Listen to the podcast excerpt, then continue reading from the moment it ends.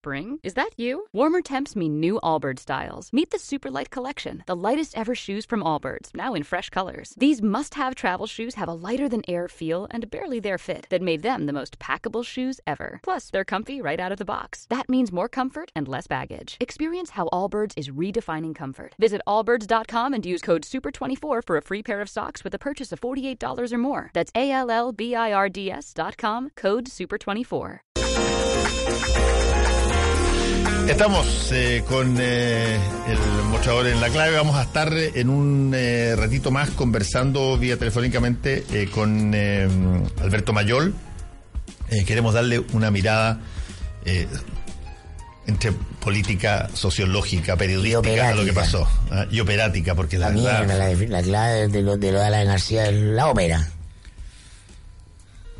Sí, eh, eh, eh, es bien impresionante lo que pasó ayer en, en, en- en todo orden de cosas, porque si tú lo empiezas a Es mirar... un- es un si- thriller. Si tú, lo, si tú lo empiezas a mirar en los detalles, sabes que hay una investigación ahora para tratar de, de observar cómo los procedimientos policiales fueron tan eh, despro- eh, desprolijos. Acusan un engaño de parte de Claro. la policía para Claro. entrar a la casa. De- no, no solamente para entrar a la casa, pero además, eh, tú sabes que cuando a ti te van a detener, eh, no te pueden dejar en ningún momento dado solo.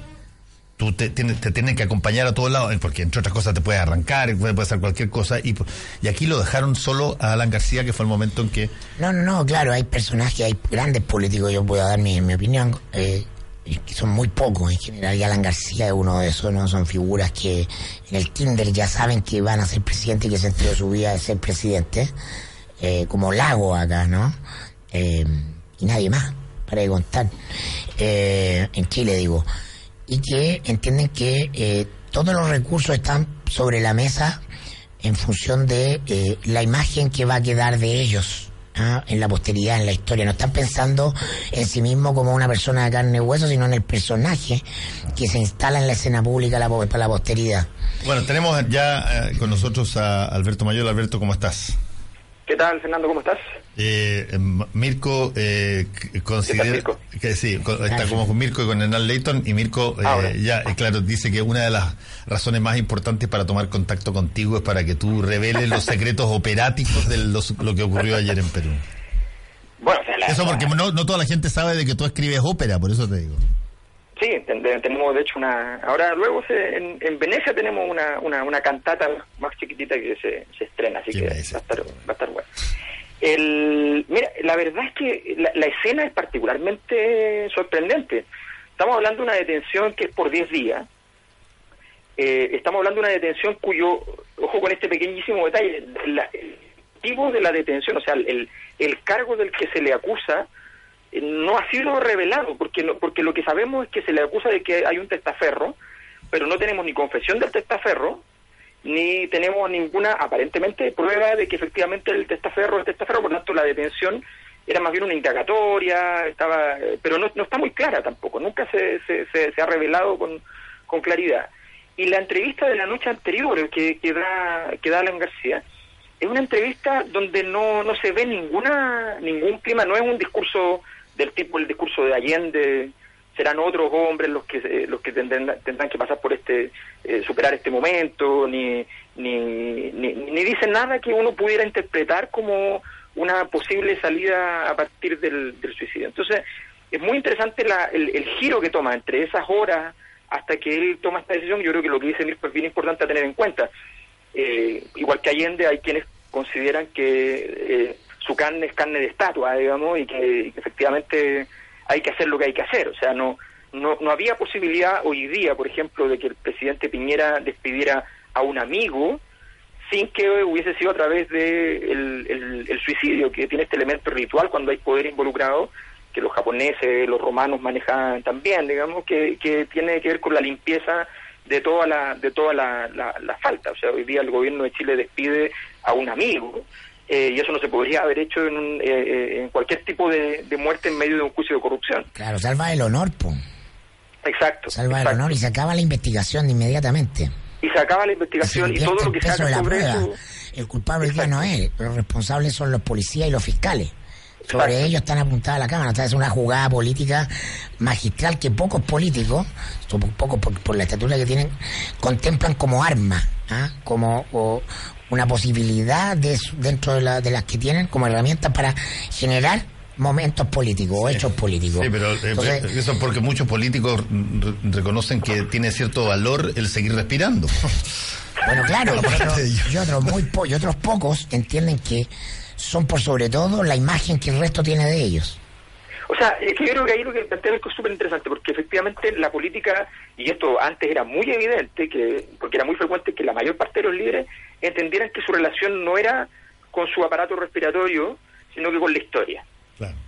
Esa, era su relación. Y efectivamente ello, eh, o sea, era, era de sentido común para cualquier político de cierta estatura que su relación fuese con la historia. Eh, y, no empezar a preocuparse de otro tipo de banalidades. Y, entre cosas, la historia también tiene que ver con su equipo, con la gente que está a su alrededor, con la posibilidad de que su proyecto histórico mañana tenga otro presidente de la República. Tiene que ver con que en vez de irte a sentar ahí a la fiscalía y empezar a dar nombres para salvar tres años menos, cinco años menos, o definitivamente irte para la casa pero entregar a todos los amigos, tú le dices a tu amigo, ustedes confiaron en mí y aquí estoy. Nadie se va, yo me voy. Entonces, eh, esa, esa, eh, esa es la, la, la, gran lealtad de la, de la política, cosa que hoy día es muy infrecuente. Eh, hoy día hay una reunión y en medio de la reunión los miembros de la reunión están todos chateando con prensa para avisarle uno antes que el otro, lo que además muchas veces ni les conviene, o sea, solamente porque quieren tener una buena relación con la prensa y van contando todo lo que está pasando. entonces, esa, esa distancia entre esas dos políticas se ve se ve muy reflejada en este, en este acto sacrificial, ritual. No nos olvidemos que esto además eh, ocurre eh, hoy día, las, sociedades son mucho más laicas y entonces no se trata tanto eso, pero esto ocurre en Semana Santa. O sea, esto en medio de Semana Santa tiene un significado, tiene un peso, tiene una, tiene una historia. Eh, que un poco también lo que pasó con la, con la Catedral de París, que también ocurre en Semana Santa, o sea, esas cosas que uno dice, bueno, o sea, esto le da un peso específico al, al, acto en sí mismo. Ahora, convengamos que ahí la, la interpretación de la coincidencia entre Semana Santa y, la, y, el incendio de, Notre Dame está en el ojo de quien mira, digamos. Sí, no, no, pero... Todo está en el ojo de quien mira. Sí. Pero el dolor, pero el, el, el, no, porque el dolor que, hacen con la intención de, de, afectar el ojo, de, que tú mires... ah, no, claro. No, no, no, pero digamos simplemente no, digamos simplemente que el impacto, eh, el impacto religioso, que es lo mismo que, el impacto político, eh, eh, es muy elevado cuando ese, cuando ese o sea, lo, que ha pasado con fue la activación de la cristiandad después de, de, aquello. Entonces, y eso se produce en, un, en, una, en una semana emblemática.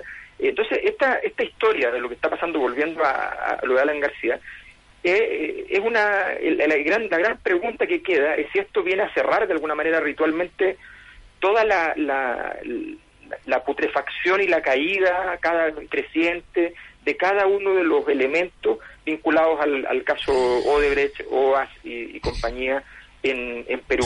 Porque da la impresión de que ya esto, después de esto, ¿qué, qué más puede venir? O sea, no ya, ya es casi una ordinariedad seguir haciendo haciendo meramente un par de investigaciones y qué sé yo, cuando se ha hecho el, el, rito sacrificial de por medio. Claro, o sea, mira, toda la, toda la información disponible apuntaba a que todos los gobiernos, incluido el de Alan García, eh, y su círculo más estrecho estaban comprometidos en la, en la corrupción de Odebrecht, que tenía obras públicas por las cuales pagaba sobornos para campañas o para efectos personales, y que son obras que se realizan con el Estado a lo largo de diferentes gobiernos, y por lo tanto tienes que ir mojando eh, gobierno tras gobierno. Y eso está más o menos acreditado, que eh, la corrupción llegó al entorno de García, no sabemos si de García mismo, y probablemente nunca lo vamos a saber, pero yo quería poner esto en y, por eso mm, nos interesaba el contacto contigo, Alberto, en una dimensión un poco mayor. No, no, no hablar de si. Eh, yo no tengo duda que eh, el gobierno de García, como todos esos gobiernos, quedaron corrompidos por, eh, por, eh, por Odebrecht, al menos siendo la corrupción un, factor clave de América Latina. Pero tú tienes figuras en el mismo Perú como la de Fujimori, ¿no? Cuya decadencia es, eh, cuya imagen de decadencia, ¿no? Encarcelado, enfermo, pidiendo clemencia, es una imagen política eh, muy poderosa. Y tienes la del otro gran tótem de la política latinoamericana de este tiempo, que es Lula preso. ¿No? Mm. Cuya caída y la caída del PT significa nada más ni nada menos que el triunfo de Bolsonaro y el regreso ah, de eh, políticos neofascistas. Entonces, no sé si eh, en Alan García hay un punto de, eh, de, de inversión del relato para la izquierda latinoamericana que está rinconada. ¿no? Sí, sí. Que, que- que- que es víctima, ¿ah? Eh, digo en un sentido histórico, porque eso claramente se corrompieron, que es víctima de la decisión de ser la izquierda que administra el modelo neoliberal. ¿no? Y lo administra con todas sus reglas, ¿no? El, sentido del poder es eh, eh, ampliar los grandes, la grande- las grandes alamedas de los negocios en todo el continente, ¿no? Entonces, ese mundo viene eh, eh, defendiéndose en caída libre, ¿no? Ahí está Cristina Fer- Fernández que pierde, mira la, la situación de Marco Enrique que está en la órbita de la influencia brasileña acá. Entonces, ¿hay un punto de inflexión con esto o no? O podría verlo en la construcción de un relato, porque el Rogerío inmediatamente, tú ya dejas de hablar de García como el político corrupto uno más. ¿ah? Y necesariamente tenemos que, oh, este gallo es distinto, acá hay grandeza. ¿no? No, y además, y además, además- hay que pensar lo que es el APRA. Si el APRA era un, partido de punto de referencia de todos los movimientos de izquierda en su momento en el continente, eh, un partido que, que, que, ha sido fundamental en la historia política de, América Latina y cuyo proyecto tiene una oportunidad ese, como proyecto en lo global en el momento en que en los últimos años, en las últimas décadas, hay una especie de retiro del patio trasero de Estados Unidos respecto a América Latina, eh, y ese retiro da una oportunidad a varios de los proyectos de izquierda, eh, y esa oportunidad, con todas sus letras, fue desaprovechada. O sea, fue desaprovechada en un sentido eh, magnificente, no, Sí. no, no menor. Eh, y, y efectivamente, el, la, eh, y de hecho entonces hoy día tenemos a varios países y varios sectores políticos del continente pidiendo en el fondo, rogando a Estados Unidos que eh, retorne al, al territorio y que seamos el patio trasero ya, y, punto. Em, la, la historia además de, tú planteas el- esa, esa conversión fantástica de, de Alan García, Alan García tiene un primer gobierno de izquierda, le va muy mal, muy, muy mal. Eh, tiene un segundo gobierno en el cual entra la Alianza del Pacífico, en el cual tiene una... Se, se, se, se acaban todas las hipótesis de nacionalizaciones de la banca, se acaban todas esas ideas y, se va directamente a la administración del, del neoliberalismo.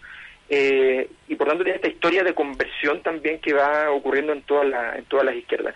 Yo creo que efectivamente eh, estamos llegando al, al, al punto de decadencia de, de todo ese proyecto, que es el proyecto tanto, ojo, son dos proyectos juntos en el fondo. El proyecto de decadencia de la vía propia de la izquierda sin un proyecto suficientemente claro en lo económico capaz de competir con lo que con lo que estaba ofreciendo el, el neoliberalismo y por otro lado En Venezuela, por ejemplo. ¿no? Venezuela, sin duda, ¿ya? Argentina en su momento con Cristina, ¿ya? Eh, y, y además el- tenemos el proyecto propiamente... eh, La tercera vía.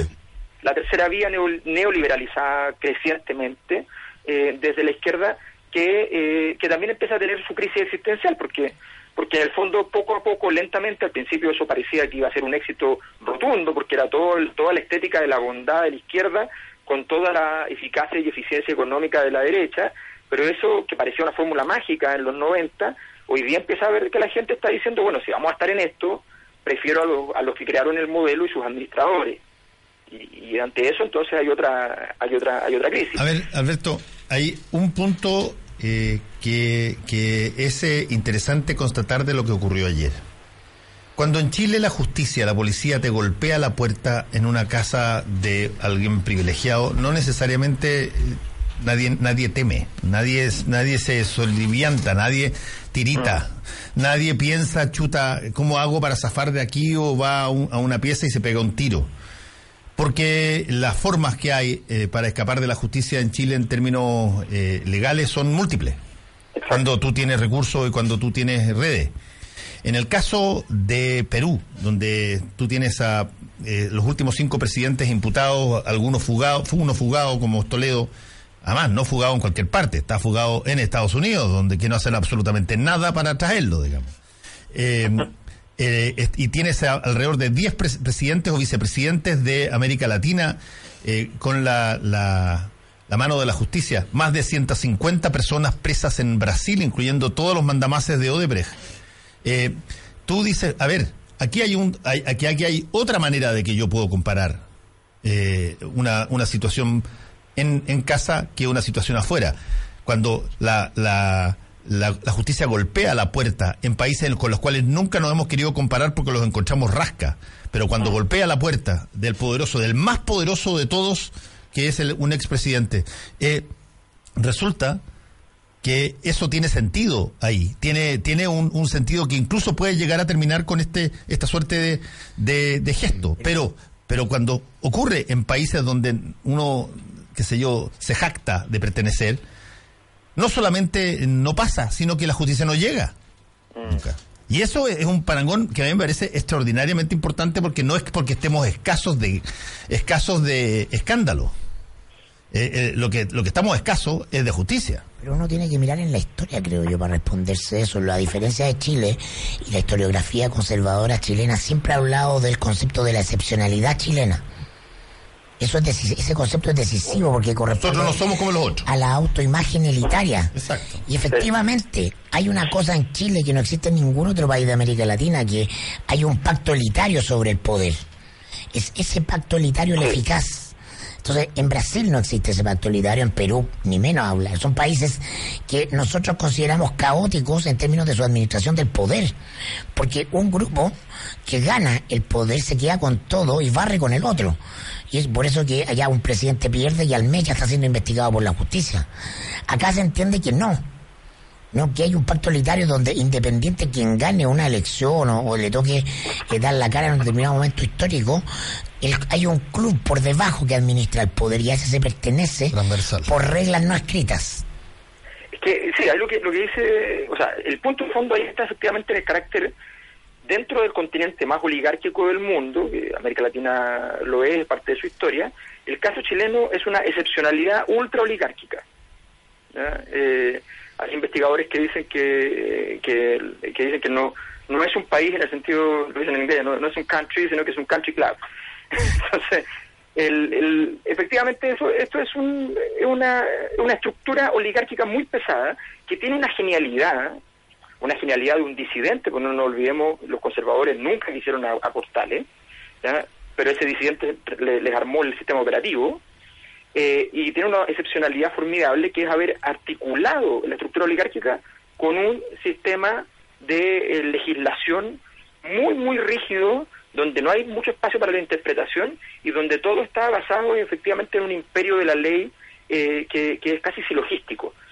Eh, esa estructura que le da una especie de aura de neutralidad a la, a la, estructura oligárquica es la genialidad más grande de la posibilidad de, de permanencia de esta oligarquía en, en, la historia en la historia de Chile. Y lo que tenemos es que hay grandes cambios en la historia de Chile donde la estructura oligárquica logra seguir teniendo peso, pero al mismo tiempo asume los costos de eso. En Chile lo, la, la corrupción no se puede hacer igual que en otros países. En Chile no puede ocurrir que alguien eh, diga que vamos a hacer una carretera de 3 mil millones de dólares y no se haga la carretera y se gasten los 3 mil millones de dólares. Aquí la carretera se hace. Y, y, la carretera, y, y, hay plata que gira y que circula y qué sé yo, y, y, a esas cosas a veces se hacen hasta con boletas. Entonces, tenemos una, una estructura legal que sostiene esto.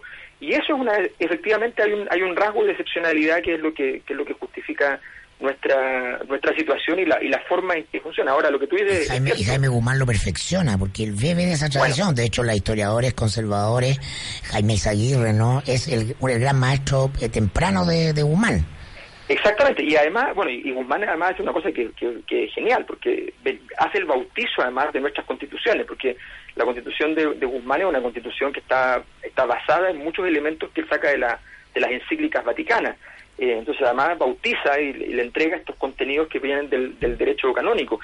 Eh, es muy, o sea, la historia de Chile en ese sentido es muy potente, muy interesante y revela esto que dice Fernando de que eh, de que acá no hay que temerle a la ley, porque la ley es la aliada de, de, de cierto de cierto grupo, cosa que pasa en todos los países en todos los países maduros. Recordemos que en Inglaterra el, el, sistema de, legal no es el sistema que el, que el, capitalismo busca. El sistema legal de Inglaterra es el sistema de precedente de los fallos, que produce mucha eh, y derecho consuetudinario, derecho de costumbre, que produce mucha irritación normalmente en las estructuras capitalistas que les gusta un derecho más parecido al que tiene Chile. Eh, pues bien, pero en Inglaterra no es problema porque finalmente igual ganan los mismos de siempre. Entonces no, no, nadie va a poner problema porque al final sabemos cuál es el resultado. Entonces, esa, esto no son palabras mías, esto es palabras de Max Weber en, en, en, 1910, o sea, eh, ganan los que tienen que ganar, finalmente.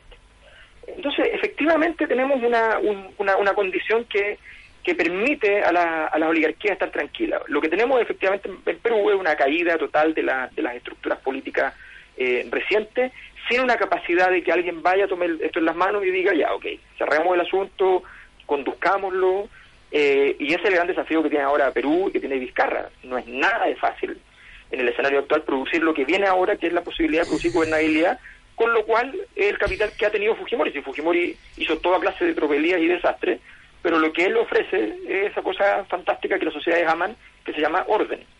Ahora, en, eh, en la frase de la semana creo yo está la del fiscal nacional, ¿no? Que se lamenta de la incapacidad de la fiscalía para perseguir eh, delito de poderoso, por ejemplo en el caso Basura, ¿no? Y ahora en la, en la derrota que le propina la Suprema a la fiscal Chon, que además era la encargada de iniciar una pseudo investigación sobre, sobre Odebrecht, en el caso que se eh, eh, vieran antecedentes acá en Chile, en el caso Cascano, que deja libre a Aldo Mota, ¿no? Y a, y a y el fiscal dice, parece que eh, tenemos un problema con la ley porque nos cuesta perseguir a los poderosos. ¿ah? Como si su nombramiento no fuera parte ¿ah? de... Eh, es como es, como bien sudaca, ¿no? Es como bien... Eh, también es operático, sí, un poco divertido. No, pero ahora, ahora yo, que sabe que no puede llegar a ciertos personajes que dicen no puedo investigar a los senadores igual que cualquier ciudadano porque no puedo alterar el proceso de deliberación democrático, ¿no? Y, todos los fiscales que se las dan de fiscales peruanos, brasileños, llegan hasta ahí sus carreras, no, no pueden ascender, se van. ¿no? pero, ahora se lamenta. Pero si tú dices, Mirko, si tú dices, eh, y, también le cuento a Hernán y a, Alberto, pero si tú dices de que tienes un sistema donde escoges como secretario general del Senado a una persona que postuló a fiscal nacional, que dijo que eventualmente podría postular de nuevo después de este cargo y quienes escogen al fiscal nacional son los propios senadores y dice que va a ser un escudo protector de los senadores alguien que tiene redes de amistad y profesional con quienes se supone los deben investigar y no pasa nada. Eh, eh, y, no, se, no, se, no, se interpreta como si fuese, fuese un mínimo conflicto de interés. Bueno, a veces se merece que pasen determinadas cosas. O sea, Fernando, en Chile hay una ley que prohíbe que por dos años un fiscal, luego de salir, pueda ir a un cargo de elección popular. O sea, que, que, uno dice, pero a ver, ¿por qué? O sea, ¿cuál, ¿cuál sería la razón? No, porque este tipo podría entonces hacer un gran espectáculo con algún caso, ¿ya? para quedar bien en la prensa y después irse de candidato. Ya, ok, consideremos el aspecto, aunque hay una cosa rara, y es que resulta que el tipo tiene la mayor prohibición en cantidad de años los fiscales para hacer para ir a un cargo de elección popular, o sea, más que nadie en Chile. Pero resulta que no tienen esta prohibición que es obvia, o sea, los fiscales están hoy día, hay fiscales que están investigando senadores, que están allí, y resulta que un, un, fiscal que está saliendo de la fiscalía lo está se, se va a trabajar para defender corporativamente a los senadores eh, como parte de un poder del Estado, o sea, un cambio de poder del Estado y prometiendo la posibilidad de volver al otro cuando, cuando termine su cargo. Y además no le dan los ocho años que corresponden al cargo, sino que le dan solo tres. Que dura el tiempo hasta cuando se elija el próximo fiscal nacional. Es una cosa formidable. Pero todo es legal. Pero todo es legal. Todo legal. Eso es lo lindo uno, tiene que, aplaudirlo, no puede solamente criticarlo. No, no, no, sí, sí. Bueno, Alberto, te quiero agradecer que este contacto eh, con combinación clave, que te vaya súper no, muchas gracias. Muchas gracias. Chao, chao. démonos espacio para un par de cositas más. Eh, yo encuentro interesante lo que puso Ignacio Walker eh, por Twitter hace un ratito. ¿Qué puso? ¿Por qué Chile nos regala la madera para reconstruir la Catedral de Notre Dame?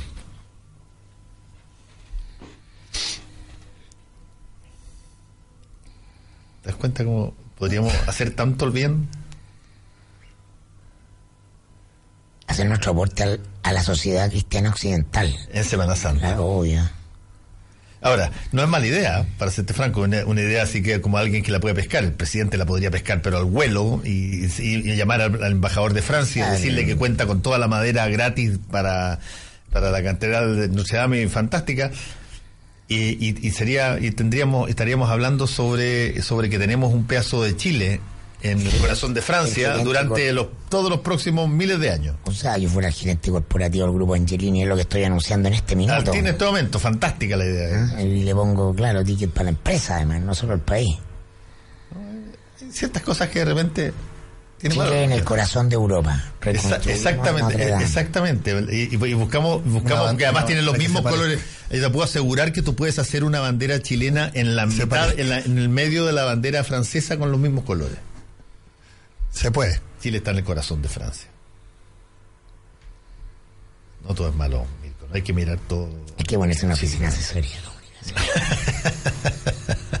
y llevarse a Ignacio Walker, que está cesante. No, no, no, pero, pero, eh, pero una idea, una idea creativa. ¿Tú te acuerdas cuando, eh, cuando eh, eh, llevamos a, a España el témpano, el, El el- iceberg. el iceberg?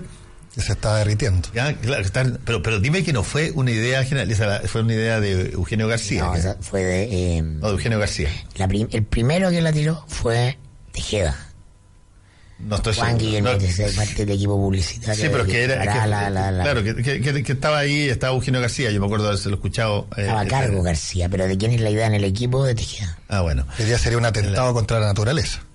Eh, eh, claro, Que cambian los contextos, claro, claro. En esa época está- y- pero, pero fue una idea eh, extraordinaria que no mucha gente se acuerda, pero que eh, es ver un iceberg en la mitad de la, de la feria internacional. Tuvimos dos años hablando de hablando de, de eso. Imagínate lo que es reconstruir Notre Dame con madera chilena. Yo creo que mm, Ignacio Walker se ganó mi respeto por el día de hoy. El mío también. Un acierto publicitario. Nos vemos, eh, Hernán, nos vemos también, Mirko, que les vaya bien, mucho Negronis este fin de semana. Así será. Fernando. Amén. Actualidad con ojo crítico. Información desde distintos puntos de vista y discusión bien informada. Fue El Mostrador en la clave. Con el equipo del Mostrador y combinación clave. A las 3 de la tarde de lunes a viernes. Hola Deportes. Somos la voz del deporte olímpico nacional. Ya están nuestros enviados especiales Juan Antonio Belmar y Juan Carlos Páez en Rosario en, el- los Juegos Sudamericanos. En Sherwin Williams somos tu compa, tu pana, tu socio, pero sobre todo somos tu aliado, con más de 6.000 representantes para atenderte en tu idioma y beneficios para contratistas que encontrarás en aliadopro.com. En Sherwin Williams somos el aliado del PRO.